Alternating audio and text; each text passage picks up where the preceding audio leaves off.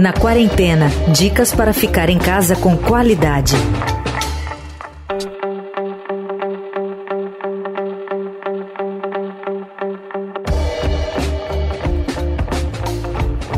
Olá, hoje é sexta-feira e na quarentena está de volta. O episódio dessa semana vai ser um pouco diferente. Eu, Bárbara Rubira, estou por aqui, mas o Emanuel Bonfim está de folga e quem hoje está aqui comigo é o Gustavo Lopes. Tudo bem, Gustavo? Olá, paranaense Bárbara Rubira, tudo bem? E você? Tudo bem.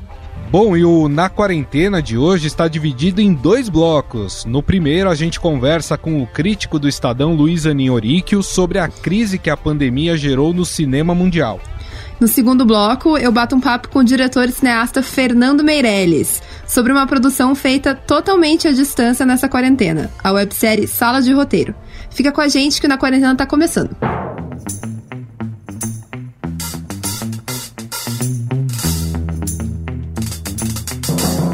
Bom, Gustavo, vamos combinar que se poucos meses atrás alguém contasse pra gente que haveria hoje tudo isso que a gente tá vivendo em meio a uma pandemia global, ia aparecer roteiro de filme de ficção científica. É, mas a crise gerada pelo novo coronavírus teve impacto real em todos os setores, atingindo inclusive com força a indústria cinematográfica. The global film industry is facing billions of dollars in losses as theaters close and films are postponed amidst the coronavirus pandemic.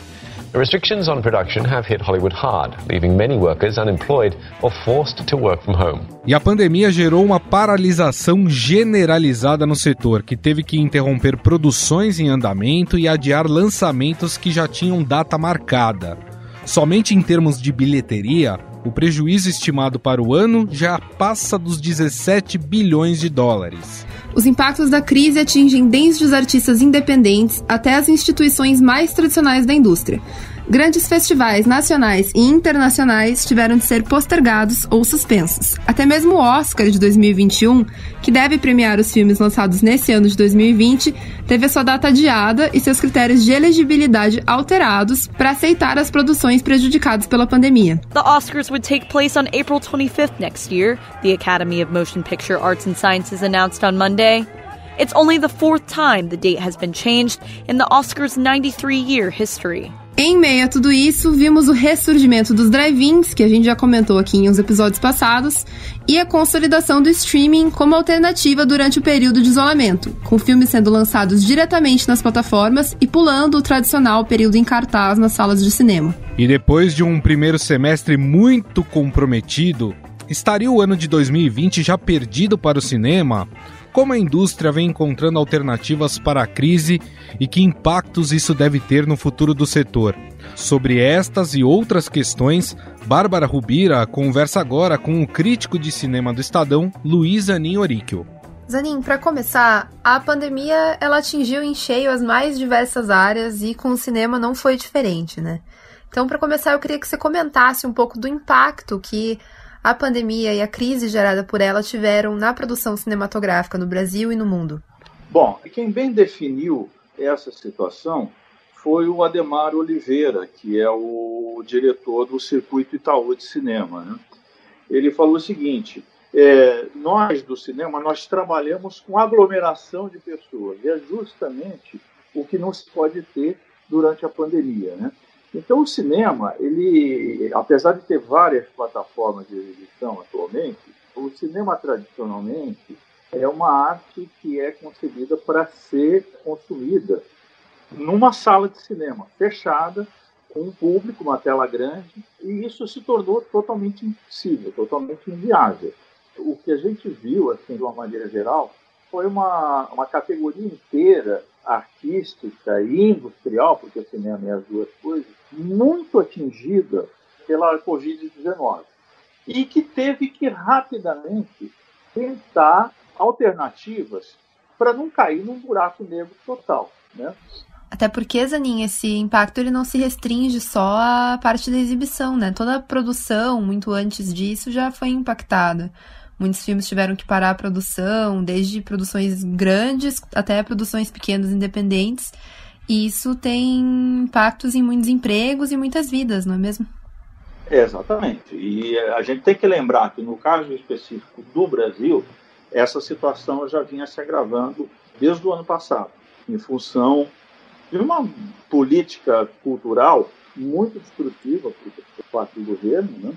É, houve um impacto na, na forma de fomento do cinema brasileiro, então várias produções já vinham paradas, às vezes os projetos já estavam aprovados, mas o dinheiro não saía para a produção. Então, essas dificuldades já vinham se arrastando desde 2019. E, naturalmente, com a chegada aí do coronavírus, aí que a coisa mesmo entrou numa paralisia quase total.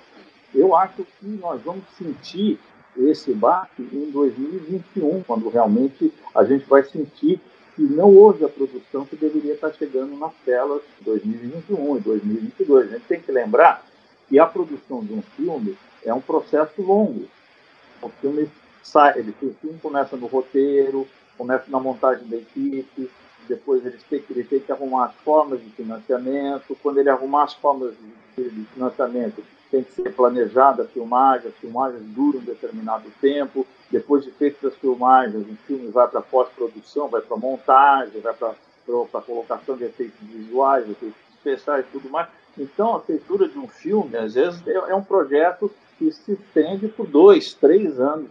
Então, quando existe uma descontinuidade da produção um determinado ano, a gente vai sentir essa descontinuidade dois, três anos depois. E é isso que se teme muito em relação no, no caso específico do cinema brasileiro, que tinha atingido uma produção muito interessante. Nós temos problemas de colocar essa produção toda no circuito cinematográfico. Muitos dos filmes não chegavam sequer a terem exibição. E nós temos uma participação ainda pequena na bilheteria do mercado cinematográfico interno. Mas, de qualquer forma, a produção estava bem posicionada para disputar o mercado. E agora houve essa questão, que é uma questão mesmo de, de, de política, melhor, de não política governamental para as pessoas, que aí é agravado pela pandemia. Zanin, a gente falava há pouco sobre o streaming como uma alternativa né, à, à, exibição dos filmes. Essa é, na verdade, uma tendência que vem há alguns anos já se consolidando e se intensificou muito agora na pandemia. Na sua opinião, gente, o que a gente está vendo agora do streaming cada vez mais como uma alternativa de lançamento para os filmes é uma coisa que deve perdurar agora? Olha, a minha visão desse fenômeno do streaming, eu já vinha falando isso há dois, três anos, é um processo absolutamente inevitável. Brigar com o streaming é brigar com uma tecnologia que está aí, que realmente as pessoas usam dela se dão muito bem, gostam tal. Então é brigar inutilmente. Mas havia, havia toda uma resistência de alguns setores. Né? Nos festivais de cinema, por exemplo. Né? O Festival de Cannes, que é o festival mais assim, importante do ponto de vista mediático dos grandes festivais de cinema do mundo, ele não aceitava que elas tivessem sido lançadas primeiro no streaming sem antes terem passado pela sala de cinema. É uma tentativa de valorizar essa experiência cinematográfica na sala de cinema, que é a experiência original do cinema. Né? Já outros festivais, como o Festival de Veneza, Veneza já aceitava. E Veneza aceitou um filme, que você deve estar lembrado, que é o Roma, do Alfonso Cuarón, produzido pela Netflix, lançado na Netflix, e venceu o festival. Então havia toda essa discussão que estava latente, né? mas que foi totalmente ultrapassada pela pandemia. A pandemia foi uma coisa que nos pegou todos prevenidos. Né? Ninguém podia imaginar que nós estaríamos vivendo a realidade que nós estamos vivendo nesse ano de 2020. E a indústria cinematográfica também não podia prever nada disso. Então ela foi pega no meio de um processo aí de, de, de discussão, de streaming ou sala de cinema, que foi totalmente superado pela pandemia. Agora, o que vai acontecer depois, a gente ainda não sabe. Né? É, eu tenho a impressão que o streaming vai é, se impor cada vez mais uma forma autônoma de exibição. Mas isso não vai acabar com a sala de cinema. E eu acho que os grandes estúdios também estão apostando nisso, porque as salas de cinema são extremamente lucrativas para os estúdios.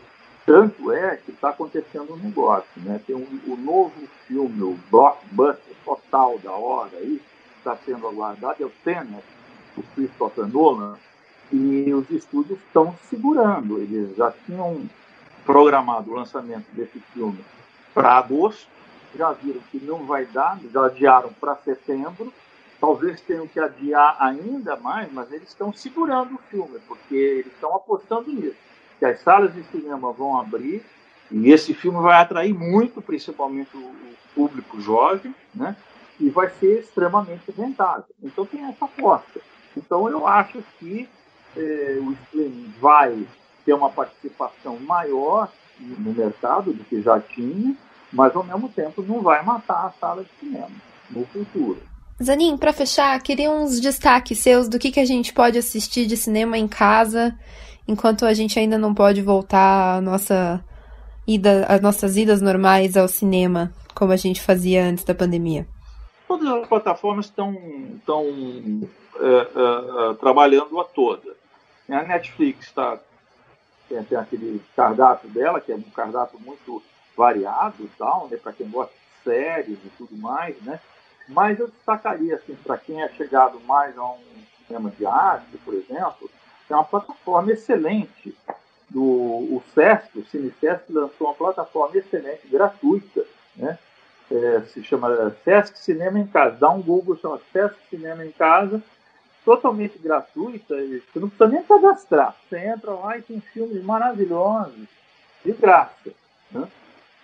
Tem plataformas é, como a, a, a, essas já são pagas, né? o, o, mas é, coisa, é, é bem acessível. O Belas Artes, por exemplo, que está sempre lançando filme novo, eles têm uma, um acervo já muito grande, está sempre, cada semana eles lançam quatro, cinco filmes novos, muito bons.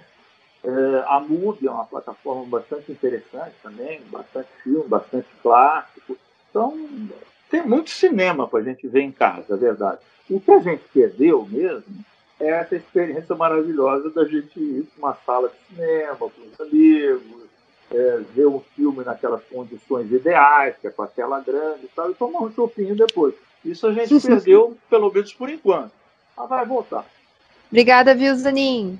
Nada, foi um prazer.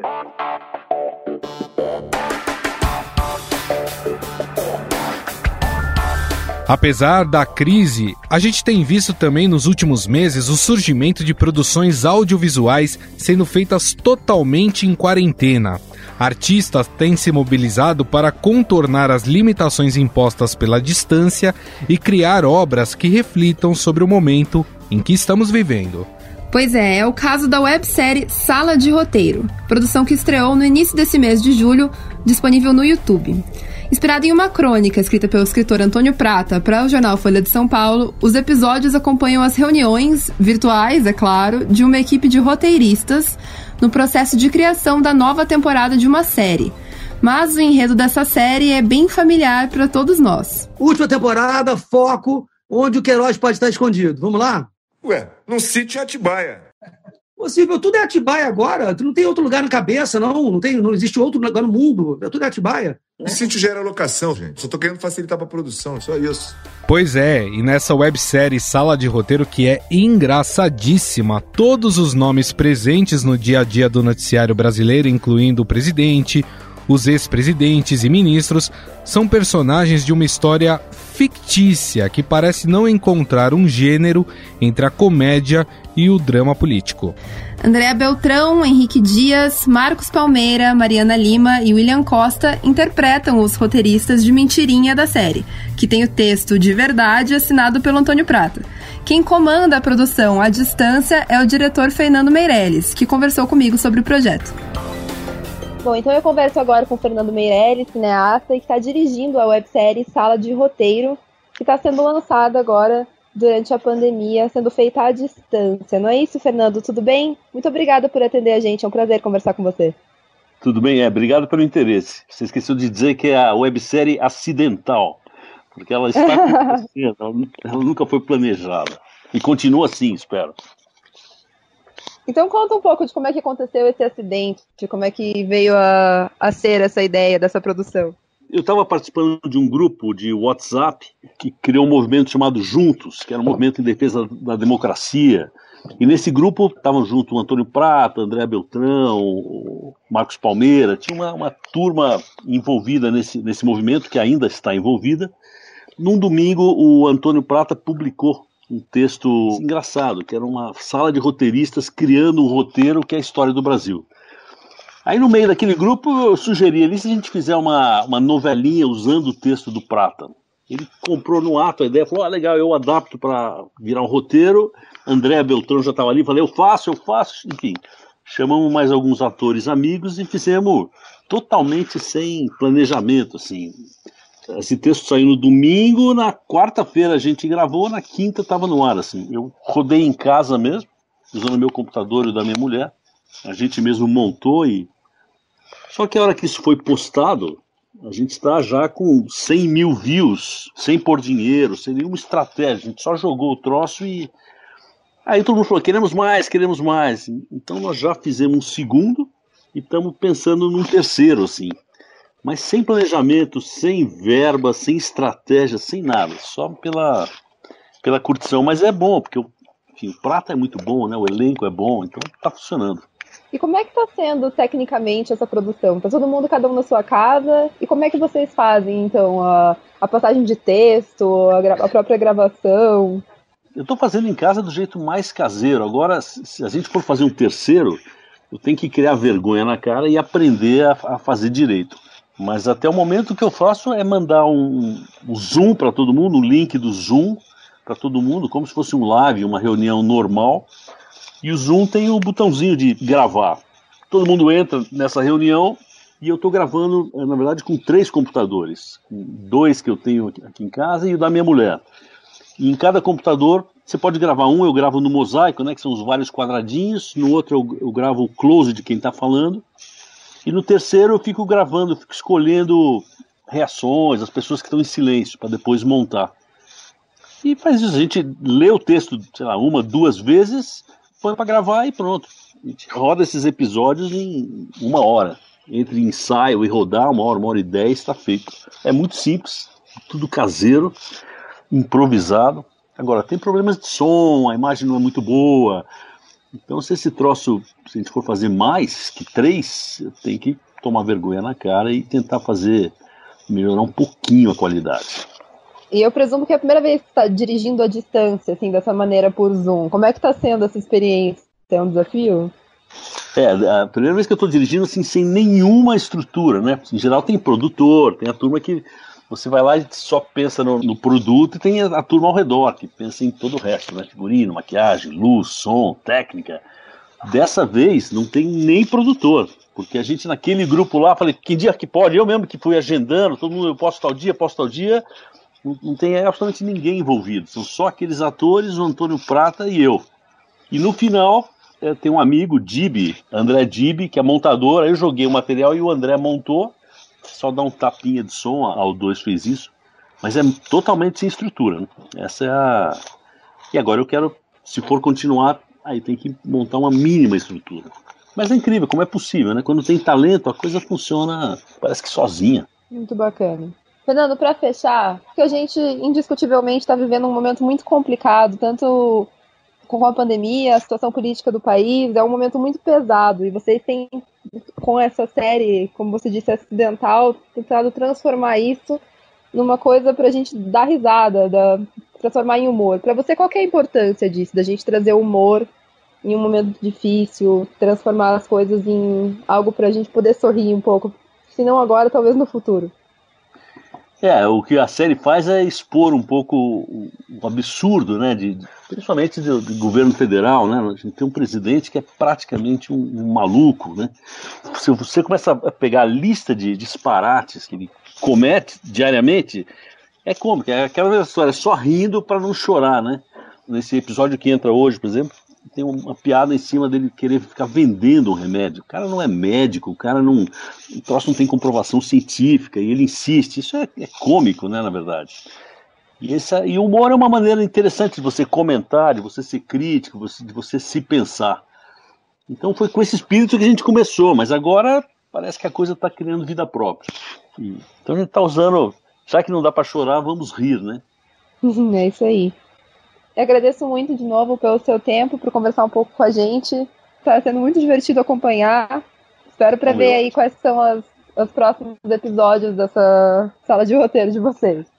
Beleza, então eu acho que no YouTube chama A Sala de Roteiro. Isso aí. Você tem alguma ideia de periodicidade de, de como vai sair ou está sendo meio orgânico? vai saindo conforme vocês vão fazendo? É, acho que está sendo mais que orgânico, vegano, macrobiótico. É, é assim, se, se, se, aparece um texto, a gente se fala no WhatsApp, vamos fazer, vamos fazer. Tá meio assim, mas já apareceu um, um terceiro texto. Então o terceiro eu garanto que vai ter. O quarto, só o futuro dirá. mas é gostoso fazer assim, é muito legal. Como ninguém recebe nada, ninguém tem compromisso, faz pelo prazer. É, é, tem um lado muito, muito agradável disso. Parece que todo mundo se, se dedica mais quando ninguém está ganhando nada com isso. Hum, que bacana. A gente espera então os próximos episódios. Fica de olho lá na sala de roteiro. Muito é, obrigada, boa noite. Obrigado. Obrigado. Até mais.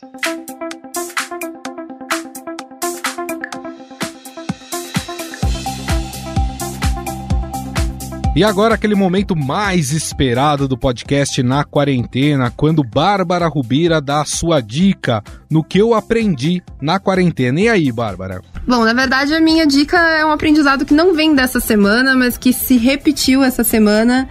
É uma experiência de sucesso que eu tenho tido aí nos últimos meses, Grisa.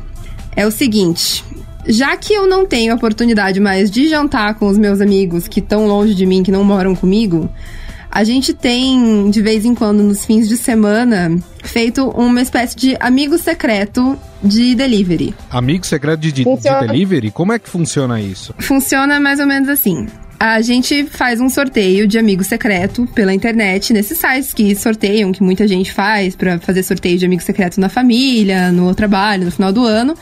Sorteia os nomes entre o nosso grupo e numa num determinado dia, no sábado ou no domingo, um determinado horário, a gente faz pedidos de comida, mas em vez de mandar entregar na nossa própria casa, a gente manda entregar na casa do sorteado. Então, a gente senta todo mundo é, numa ligação feita no Zoom e cada um recebe a sua comida, não sabe de quem veio, não sabe o que, que é. E é uma grande surpresa, mas é um jeito que a gente encontrou de jantar todo mundo ao mesmo tempo na quarentena e transformar em uma coisa mais divertida.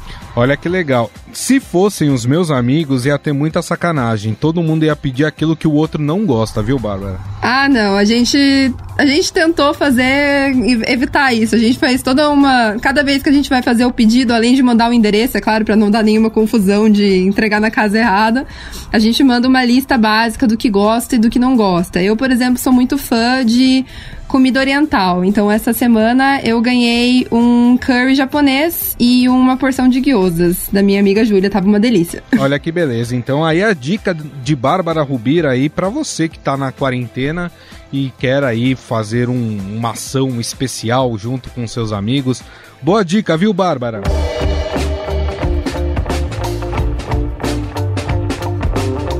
Bom, eu, Bárbara Rubira, me despeço por hoje. O Gustavo tá de volta aqui na segunda-feira no Estadão Notícias e eu tô de volta na próxima sexta no Na Quarentena. Bom fim de semana, até lá! É isso aí, uma boa semana para vocês, um bom fim de semana e até a próxima.